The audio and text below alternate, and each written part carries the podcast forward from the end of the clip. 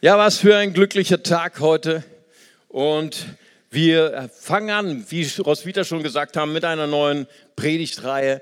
Und wir möchten gerne über ein ganz begeisterndes Thema sprechen heute und in den nächsten zwei Sonntagen über dein Erbe, dein Vermächtnis, das, was du weitergeben kannst. Und es ist nicht nur für Eltern, die leibliche Eltern sind, die leibliche Kinder haben, sondern diese Predigtreihe ist auch für Singles. Kommt wieder nächsten Sonntag, denn jeder kann ein Vater, jeder kann eine Mutter sein, jeder kann auch ein geistlicher Vater, eine geistliche Mutter sein. Diese Reihe wird dich ermutigen zu sehen, du hast ein Erbe, du hast etwas weiterzugeben und das ist kostbar. Und wir möchten helfen, dass die junge Generation, wir wollen ihnen helfen, dass sie gewinnen. Darum geht es in dieser Reihe. Ich finde diese Reihe so genial. Und ich freue mich schon auf nächsten Sonntag, wenn Pastor Matthias, unser Familienpastor, predigt. Er macht das so fantastisch. Heute wollen wir uns ein bisschen beschäftigen mit der Einleitung. Und äh, ich glaube, jeder der gerade Teenager ist, eine sehr, sehr interessante Phase des Lebens. Und jeder, der sich noch erinnern kann, als er Teenager war, ne, du war, bist an einem Tag aufgewacht, dein Gesicht war voller Pickel, voller Jungs, voller Probleme. Du weißt ganz genau, naja, die, für die Jungs ist ein bisschen wieder anders. Ne? Ihr Leben war voller Pickel und voller Mädchen und voller Probleme, nicht wahr? Und es war eine schwierige, eine intensive Zeit. Und, und wenn wir so darüber nachgedacht haben, wer bin ich eigentlich? Wer bin ich und was ist eigentlich noch von mir übrig, wenn ich alles das subtrahiere, was meine Mama, was mein Vater in mein Leben hinein geprägt, hinein erzogen hat, hinein geprügelt hat, vielleicht auch so, für die Älteren gilt das vielleicht mehr. Was ist dann eigentlich von mir noch übrig? Wer bin ich eigentlich? Was ist meine, eigentlich meine Identität? Und weißt du, wir wollen heute so darüber sprechen, wie wichtig das eigentlich ist, dass wir erkennen, das, was wir haben, was wir weitergeben an die nächste Generation, das ist so wichtig, das ist so kostbar. Nicht den Fehler zu machen, in manche Eltern versucht sind zu machen, dass sie eine Kopie von sich selbst herstellen oder dass ihre Kinder das einmal erreichen, was man nicht erreicht hat. Mein Kind muss unbedingt studieren, weil ich habe nicht studiert. Mein Kind muss unbedingt Doktor werden, weil ich bin nicht Doktor geworden. Nein, nein, das, das ist sicher nicht das, was die Bibel sagt. In Sprüche 22,6 heißt es, trainiere den Knaben, deinen Sohn, gemäß seines Wegs. Ne? Das ist die große Kunst der Eltern herauszufinden, was ist denn eigentlich das Besondere an meinem Sohn, an meiner Tochter, was ist das Einzigartige an meinem Kind. Und ich helfe und ich fördere, dass dieses Kind diesen seinen Weg, den Gott ihm ausgedacht hat, gehen kann. Nicht unbedingt meinen Weg. Und doch lesen wir in der Bibel immer wieder auch Begriffe, die da so heißen und Jerobeam, er ging, äh, oder Joschafat, er ging in den Wegen seines Vaters. Sehr interessante Formulierung. Wir lesen sie im 1. Könige 22, 43. Und er ging in den ganzen Weg seines Vaters und tat, was recht war in den Augen des Herrn. Wie fantastisch ist das denn? Wenn ein Mann, dessen Laufbahn ist, Politiker zu werden, in der Juristik tätig zu werden und zu sagen, ich widme mein Leben der Gerechtigkeit. Ich widme mein Leben der sozialen Gerechtigkeit in der Gesellschaft und ich weiß, wie es geht, weil mein Vater hat da drin gelebt. Mein Vater hat mir den Weg gezeigt. Er hat mich gecoacht, er hat mich gementort und ich gehe den Weg, den mein Vater mir gezeigt hat. Wie toll ist das denn? Im 1. Korinther 7, Vers 14 äh, heißt es, dass unsere Kinder heilig sind. Wow. Unsere Kinder sind gesegnet wegen unseres Glaubens. Weil ich, weil du in Kontakt bist mit Gott, weil du eine segensreiche Beziehung hast mit Gott, sind automatisch schon deine Kinder geheiligt, abgesondert. Wir haben heute Ephraim Jaron gesegnet, der von Gott geweihte, der von Gott Auserwählte. Hammer. Und Segen, der auf uns kommt, ist niemals, bleibt niemals bei uns. Ne, wir sehen das bei Mose. Im ersten Mose heißt es, dass äh, Mose gesegnet wurde von Gott, damit seine Nachkommen reich, zahlreich werden wie die Sterne am Himmel, zahlreich wie der Sand am Meer und sie werden die Tore ihrer Feinde besitzen. Das ist nicht so, so ein deutsch pazifistisches Bild mehr, so ein alttestamentliches Bild. Sie werden ihre, ich übertrag's mal in die deutsche Gesellschaft, sie werden ihre Herausforderungen meistern. Sie werden ihre persönlichen Dämonen besiegen. Wie, wie, wie fantastisch ist das denn? Entscheidungen, die ich heute treffe, als Vater, als Mutter, sie bleiben niemals nur als Konsequenz bei mir, sondern werden immer einen Einfluss haben auf die nächste Generation. Wir hatten vor einigen Wochen hatten wir hier ein Bild von Robert Blum, einer der ersten Demokraten des, der, des unseres deutschen Vaterlands. Und äh, er lebte 1848, hat gekämpft für die Demokratie, damals noch in der Frankfurter Paulskirche. Er wurde erschossen von österreichischen Truppen. Und, und viele der Historiker des letzten Jahrhunderts haben seine Erfolge sehr, sehr gering eingeschätzt und haben fast gesagt, sein Tod war sinnlos. Historiker der Moderne sagen, dass Robert Blum und seine Demokratie Kameraden, die gekämpft haben für die Demokratie, dass sie die Grundwerte der Demokratie gelegt haben, gelegt haben, in dem wir heute leben und deswegen wir heute die Vorzüge unserer freiheitlichen, demokratischen Grundordnung äh, genießen können. Wie fantastisch ist das? Hier ist ein Mann, der steht für Gerechtigkeit. Hier ist ein Mann, der steht für Freiheit. Und viele Generationen nach ihm, fast 200 Jahre nach ihm, werden seine Kinder und Kindeskinder gesegnet. Was für ein fantastischer Gedanke. Das, was ich heute tue, ist nicht egal. Es hat noch eine Auswirkung Generationen nach mir.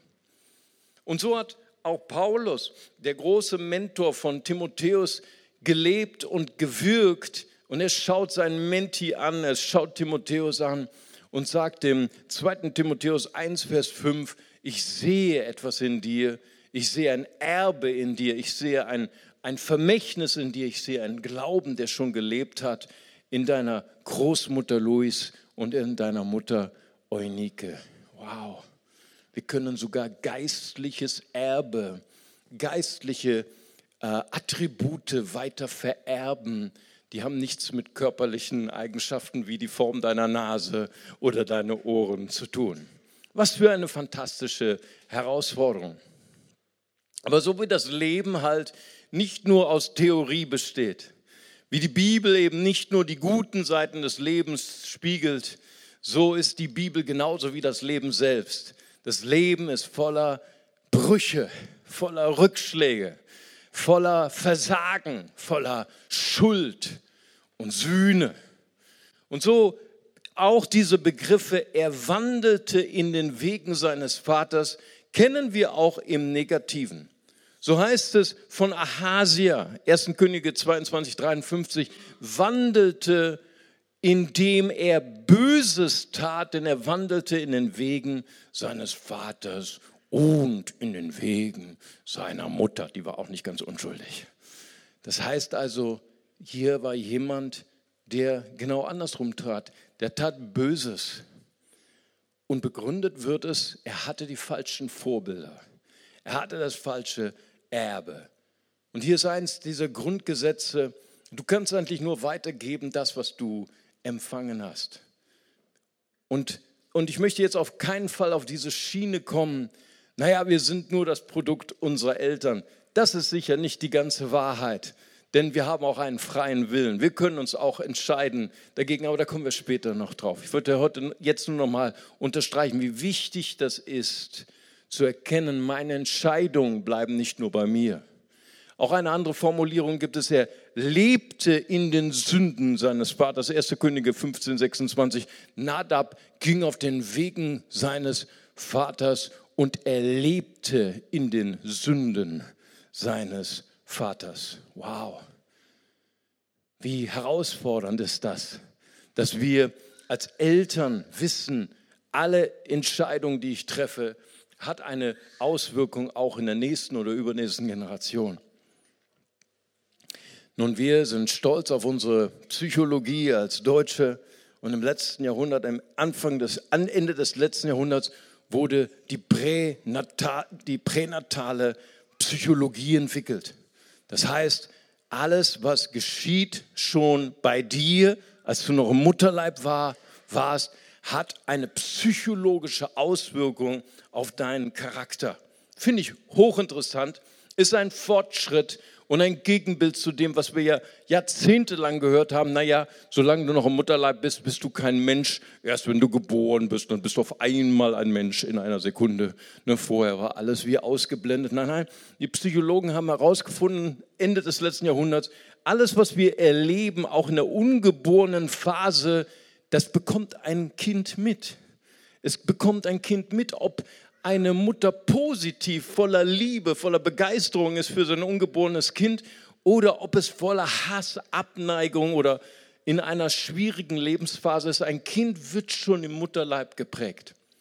Und wusstest du, dass David tausend Jahre vor Christus, also vor 3000 Jahren, wusste schon von pränataler Psychologie? Psalm 58, Vers ähm, 4, da, da beobachtet er etwas Interessantes. Abgewichen sind die Gottlosen vom Mutterleibe an. War ein eigentlich interessanter Vers, dass tatsächlich die Phase des Mutterleibs für ein ungeborenes Kind schon prägend sein kann für seine späteren Entscheidungen, die er vielleicht Jahre später als Erwachsener tut. Wir haben pränatale äh, Psychologie sogar im Neuen Testament. Ja, da haben wir den ungeborenen Johannes des, der Täufer im Mutterleib seiner Mutter Elisabeth und sie bekommt Besuch. Zwei Mütter besuchen sich, war wahrscheinlich auch Muttertag. Und äh, Maria kommt mit dem ungeborenen Jesus und Elisabeth spürt, dass Jesus in der Nähe ist, der ungeborene Jesus, und wird erfüllt mit dem Heiligen Geist. Und da geht Johannes der Täufer Mutterleib erstmal richtig ab. Und da gibt es erstmal einen riesigen Rap und Dancing. Ne? Er hüpfte im Mutterleib. Interessant, wie wichtig die Phase der Mutterschaft ist. Wie wichtig die Bibel das nochmal unterstreicht, wie sehr Mütter die Unterstützung brauchen von ihren Ehemännern, von der Familie, die Schwangerschaft als etwas Positives, etwas Schönes, als etwas Glückliches zu erleben, denn es hat eine Auswirkung auf unsere Kinder. Nun, ich möchte auch jetzt noch mal so einen kleinen Cut machen, weil spätestens jetzt so alle unsere deutschen Eltern so im tiefsten Verdammnis, im Loch der Verdammnis gelandet sind und denken, wow, diese Predigt, die hat mich heute so fertig gemacht. Und ähm, aus meinen Kindern, alle Fehler meiner Kinder, die beziehe ich jetzt auf mich. Ne? Ich weiß, wie deutsche Eltern ticken, weil ich bin ja auch ein Viertel Deutsch, Deutsch und weiß, wie deutsche Eltern sind. Nicht wahr? Wir, wir, äh, wir ähm, rechnen alle die Fehler, die unsere Kinder machen, die berechnen wir auf unsere Rechnung. Aber ich möchte hier mal die Verdammnis rausziehen äh, und diese Verdammnis äh, uns von dieser Verdammnis verabschieden. Wir alle sind nicht perfekte Eltern. Selbst nicht in Deutschland. Amen. Auch da kannst du sie nicht finden. Wir alle machen Fehler, aber ich möchte hier nochmal das Licht der Erlösung hineinsprechen und sagen, Gott ist größer als die Fehler von Eltern. Amen. Gott ist größer als deine Fehler. Und ich möchte noch einmal darüber sprechen, wie wunderschön das ist, wenn ein Sohn, wenn ein Kind irgendwann in seinem Leben diese Entscheidung trifft, ich entscheide mich für das Glück meines Lebens. Eine der schönsten Geschichten im Alten Testament ist die Geschichte von Jakob. Jakob hat ein Lebensthema gehabt.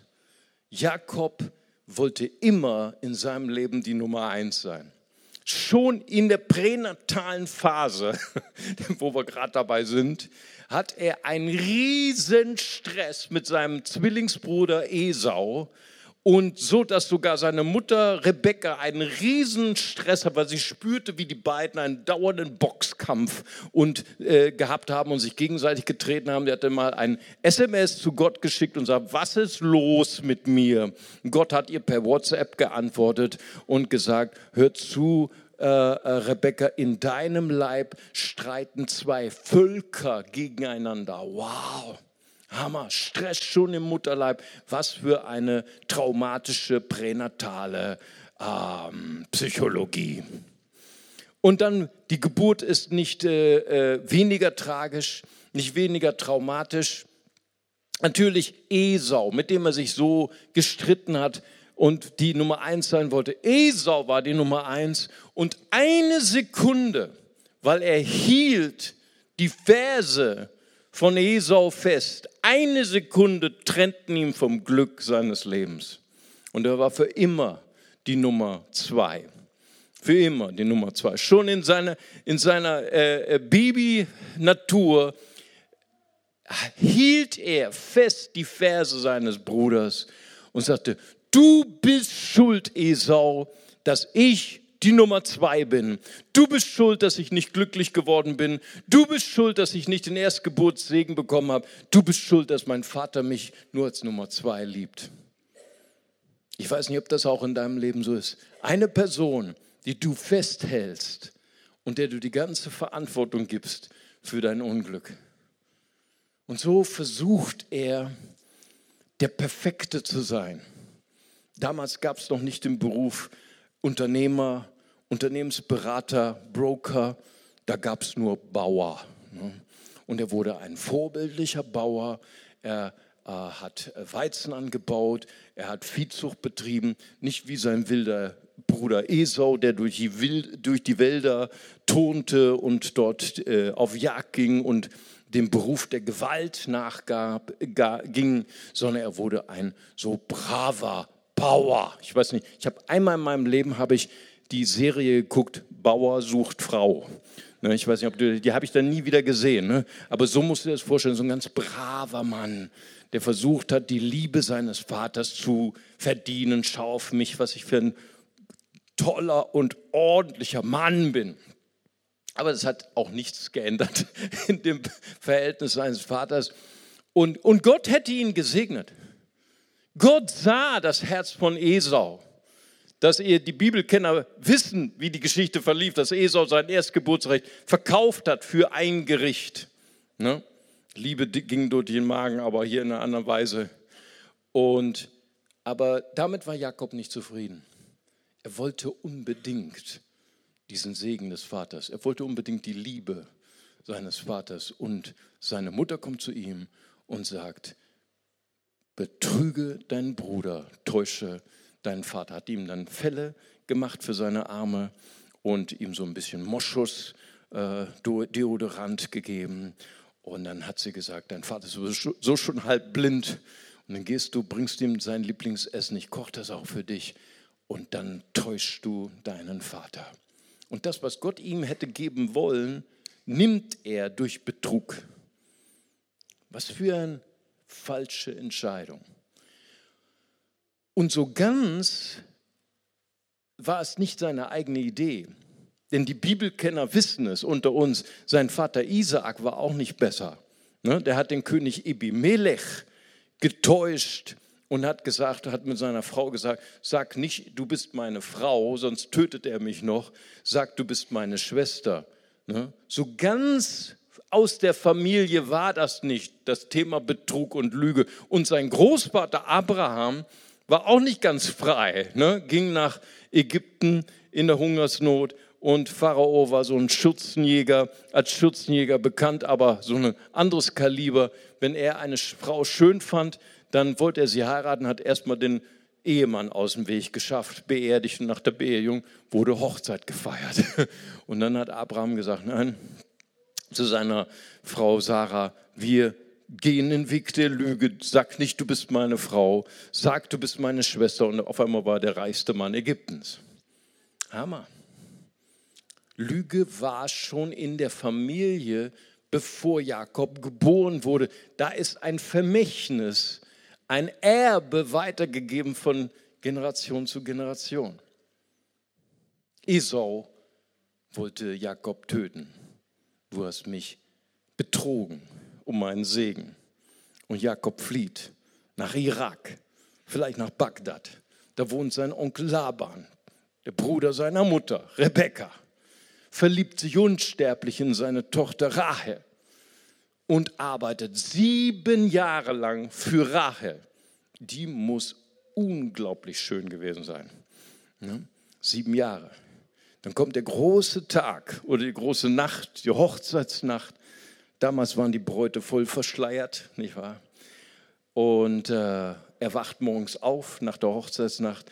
Da liegt nicht Rahel, da liegt die hässliche Schwester Lea, betrogen. Gott, warum hast du erlaubt, dass ich betrogen wurde? Ja, was du sähst, wirst du ernten. Das ist die Bibel. So kommt er zurück nach 21 Jahren Betrug, über den Tisch gezogen sein von seinem Onkel. Er hat ein Leben des Leids hinter sich, ein Leben des Kämpfens mit der Konsequenz seiner Lüge und kommt zurück zum Ursprung seines Leids, sein Bruder, den er betrogen hat. Er weiß, er hat den Tod verdient. In der Nacht davor begegnet ihm der Engel Gottes, der Engel des Herrn. Und Esau äh, und Jakob hält den Engel Gottes fest, als wenn es um sein Leben geht. Bis in die Morgenröte heißt es, ringen sie, ringt Jakob mit dem Engel des Herrn. Am Morgen sagt der Engel, lass mich los, denn es wird hell. Und Jakob sagt, ich lass dich nicht los, es sei denn, du segnest mich. Was für eine fantastische Geschichte. Was für eine Geschichte von einem Mann, der ein ganzes Leben lang einen Mann festhält, voller Hass und ihm sagt, du bist verantwortlich, dass ich ein unglückliches Leben gehabt habe. Du hast mein Leben vermasselt und auf einmal hat er, hat er die Kraft, diesen Mann loszulassen und hält Gott fest. Was für eine fantastische Geschichte der Erlösung von einem dunklen Vermächtnis. Jesus ist die Erlösung für jedes dunkle Erbe. 1. Petrus 1, Vers 18. Ihr seid nicht erlöst mit Silber oder Gold, von dem nichtigen Wandel, den ihr geerbt habt von euren Vätern, durch das kostbare Blut Jesu Christi als, als eines Lammes ohne Fehler. Hammer. Das ist Erlösung pur. Jesus, er macht uns frei von jedem dunklen Familienerbe. Wie können wir, wenn Familie etwas Schmerzhaftes ist für uns, wenn Vater oder Mutter sogar Schuld haben an uns, wie können wir ein Erbe, ein Vermächtnis annehmen? Das erste ist, wir schauen die Familie von Jesus an. Ich habe schon öfter erwähnt, dass ich immer den Leuten, die neu zum Glauben kommen, rate, fang nicht die Bibel an wie ein normales Buch, fang nicht mit dem Alten Testament an, ziemlich brutal, ziemlich militaristisch, nicht wahr? Fang mit dem Neuen Testament an, fang bei Matthäus 1 an. Und dann rufen die Leute mal an bei mir und beschweren sich, sagen, boah, ist das langweilig. Ne, da ist es dauernd zu Namen, der hat den gezeugt, der hat den gezeugt und das geht über ganze, eine ganze Seite. Der, das Geschlechtsregister Jesu, die Familie Jesu, über mehrere Generationen. Und sagen die Leute mal, Mario, ich dachte, das wäre gut, was du mir geraten hast. Das ist ja ein Telefonbuch Gottes. Und ich sage, weißt du, Gott hat entschieden, dass all diese Namen in dem heiligen Buch der Bibel stehen. Und da finden wir ganz illustre Namen, ganz pikante Namen. Da ist nämlich eine der Ur-Ur-Ur-Großmütter Jesu, heißt Rahab, von Beruf Prostituierte. Oh, Habe ich diesen Namen gesagt? Tatsächlich, die Urgroßmutter Jesu war eine Prostituierte aus Kanaan. Da ist der Name Tamar. Tamar, tragische Geschichte, wo Inzest mit verbunden ist. Da ist der Name Ruth, hatten wir letztens in unserer Predigtreihe gehabt, eine Jordanierin. Zum Volke Moab gehörte sie, das meistgehasste Volk der Juden. Alles in der Familie Jesu. Es ist einer der Beweise für mich, warum ich glaube, dass das Neue Testament nicht gefälscht ist. Weil wenn es eine Fälschung wäre, hätte man alle diese pikanten Persönlichkeiten rausgelassen, gesagt, unser Heiland, ne, unser Herr Jesus Christus, der Gott ist, der hat doch nicht so eine Großmutter, die eine Prostituierte war oder eine Ausländerin ne, oder jemand, der Inzest mit dem Schwiegervater hatte. Nein, nein, die Bibel sagt die ganze Wahrheit. Und weißt du, was die Aussage ist von Matthäus 1? Nummer 1. Gott ist interessiert an deiner Familie. Gott ist interessiert an deinem Hintergrund. Und Nummer zwei, selbst wenn du leidest an deiner Familie, Gott kann aus all dem Schmerz, den du heute erleidest, aus all der Verletzung kann er etwas Gutes machen, denn er ist unser Erlöser. Amen. In meinem Büro saß mal ein junger Mann, drogenabhängig. Er war gerade auf der Reise zu seiner Drogentherapie. Mehrere Selbstmordversuche hinter sich. wir haben gesprochen. Ich habe ihm ein paar Fragen gestellt. Und ich habe ihm gefragt, so wie ich viele andere Drogenabhängige auch immer frage. Ich sagte, würdest du mir recht geben, wer Drogen missbraucht, der ist auf dem Weg zum Tod. Und er sagte, den Satz habe ich noch nie gehört, aber ich glaube, du hast recht. Wir haben über seine Familie gesprochen. Sein Vater war sehr gewalttätig, Alkoholiker, hat seine Mutter immer wieder geschlagen, hat seinem Sohn immer wieder gesagt, du bist nicht gewollt. Und dann haben wir einfach so erarbeitet, eigentlich war die Drogensucht das Ergebnis, das Vermächtnis das Erbe der Worte, die sein Vater über ihn immer wieder aussprach. Du bist nicht gewollt. Ich wünschte, du wärst tot. Und der Sohn vollzieht es an seinem eigenen Leben.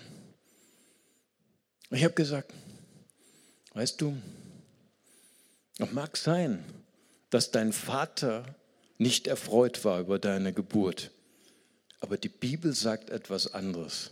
Die Bibel sagt, an dem Tag, wo du entstandst, wo Eizelle und Samen zusammenkamen und ein neuer Mensch entstand, am Tag deiner Geburt, da war ein Jubel im Himmel, weil Gott hat dein Leben geplant. Du bist ein Gedanke Gottes. Und dann habe ich zu ihm gesagt, weißt du, ich glaube, viele Pastoren haben dir schon gesagt, vergib deinem Vater, sagt er ja. Ich sage, wir können heute ein anderes Gebet beten. Wir können heute beten, Vater, was du mir angetan hast, das hat mir sehr, sehr wehgetan. Das hat mein Leben sehr zerstört. Aber heute treffe ich eine Entscheidung. Ich verneige mich vor dir. Gott hat entschieden, dass du mein Vater bist. Und ich will dich ehren indem ich mich für mein Leben entscheide, indem ich mich für mein Glück entscheide. Das größte Glück, was man einem Vater geben kann. Ich meine Kinder anrufe oder meine Kinder rufen mich an. Ich sage, wie geht's? Läuft bei dir? Meine Tochter sagt, Papa, ich bin der glücklichste Mensch im ganzen Universum. Ich habe den schönsten Mann geheiratet. Was? Schöner als ich? Hammer. Und weißt du, ich bin glücklich weil meine Tochter hat sich für ihr Leben entschieden. Das ist das größte Glück, was du deinen Eltern geben kannst. Wenn du dein Leben zerstörst, ist ein unbewusster Wunsch, deinen Vater zu bestrafen, aber ist der Weg der Zerstörung. Ist zur Drogentherapie gegangen, ist frei geworden, ist hat, hat heute eine glückliche Familie. Ich möchte dich einladen heute am Muttertag auch wenn es heute ein schmerzhafter Tag für dich ist, sag ja zu dem, was Gott dir geschenkt hat. Ein wunderbares Leben liegt vor dir. Lass uns noch zum Schluss beten. Vater, ich danke dir, Herr, für diese vielen, vielen kostbaren Menschen. Und ich danke dir besonders für Menschen, die vielleicht heute das erste Mal gespürt haben, jemand klopft an der Tür meines Herzens. Und du spürst, es ist, es ist Gott. Gott möchte dein Freund sein. Und vielleicht ist heute in deinem Herzen auch dieser Wunsch entstanden, ich möchte diese Tür öffnen. Ich bin nicht sicher, wer dieser Gott ist. Ich bin nicht sicher, ob es ihn überhaupt gibt. Aber ich folge dieser Sehnsucht. Ich möchte den kennenlernen, der mich erdacht hat, der mich geplant hat, mein Schöpfer, mein Konstrukteur. Die Bibel sagt, wir sind alle von Natur getrennt von diesem Konstrukteur durch unsere Schuld. Aber die Bibel sagt gleich darauf hin, Johannes 3, Vers 16. So sehr hat Gott die Welt geliebt, dass er seinen eingeborenen Sohn gab. Jeder, der an ihn glaubt, geht nicht verloren, sondern empfängt ewiges Leben. Das ist das Vermächtnis, was Gott für dich hat. Ein wunderbares Leben. Ohne Schuld, ohne Verdammnis, volle Fülle. Und wenn Sie sagen, ich möchte heute in, in Empfang nehmen. Ich möchte mich heute entscheiden für meinen Retter Gott. Ich möchte Jesus in mein Herz einladen. Ich möchte ihn bitten, meine Schuld zu vergeben und der Navigator in meinem Leben zu sein, mein Herr. Dann darf ich Sie einladen, während wir hier beten, ganz kurz Ihre Hand zu heben. Und ich würde gern für Sie beten. Danke, Jesus. Jemand hier ist, dürfen Sie ganz kurz Ihre Hand heben und ich würde gerne für Sie beten.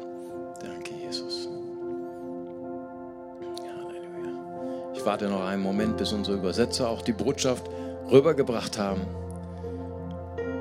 Und wenn Sie sagen, ich möchte gerne heute ein Freund, eine Freundin Gottes werden, möchte Jesus einladen, in mein Herz zu kommen, dann darf ich Sie einladen, ganz kurz Ihre Hand zu heben.